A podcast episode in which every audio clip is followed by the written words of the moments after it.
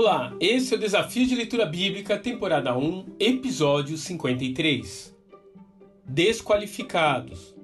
Gênesis capítulo 49. O cetro não se apartará de Judá, e nem o bastão de comando de seus descendentes, até que venha aquele a quem ele de fato pertence, e a ele as nações obedecerão. Gênesis capítulo 49, verso 10. É impressionante como as coisas se repetem nessa vida. O irmão de Jacó, muitos anos antes, havia desprezado o direito de primogenitura em troca de um prato de lentilhas.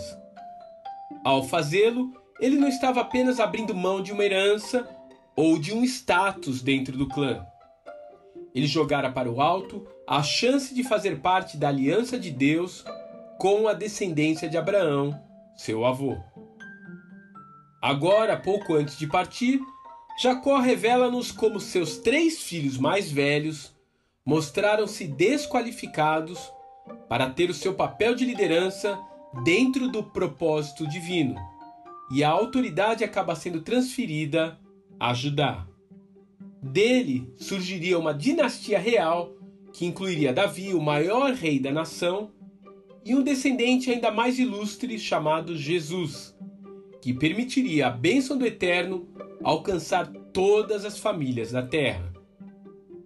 Os exemplos bíblicos sempre nos falam que a vida cristã é para ser vivida com vigilância. É possível trocar o privilégio de fazer parte dos propósitos divinos por prazeres momentâneos, por um momento de glória pessoal, por dinheiro. E quantos já caíram nesta armadilha?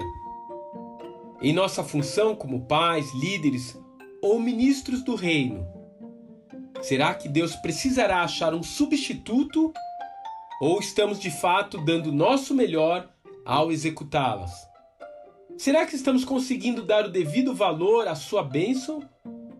Ou a descartamos na primeira proposta que aparece? Que o Senhor possa nos conduzir em cada uma dessas escolhas. Não haja nenhum imoral ou profano como Esaú, que por uma única refeição vendeu seus direitos de herança como filho mais velho. Como vocês sabem, posteriormente, quando quis herdar a bênção, foi rejeitado. E não teve como alterar a sua decisão, embora buscasse com lágrimas. Hebreus 12, versos 16 e 17. Que Deus te abençoe e até amanhã.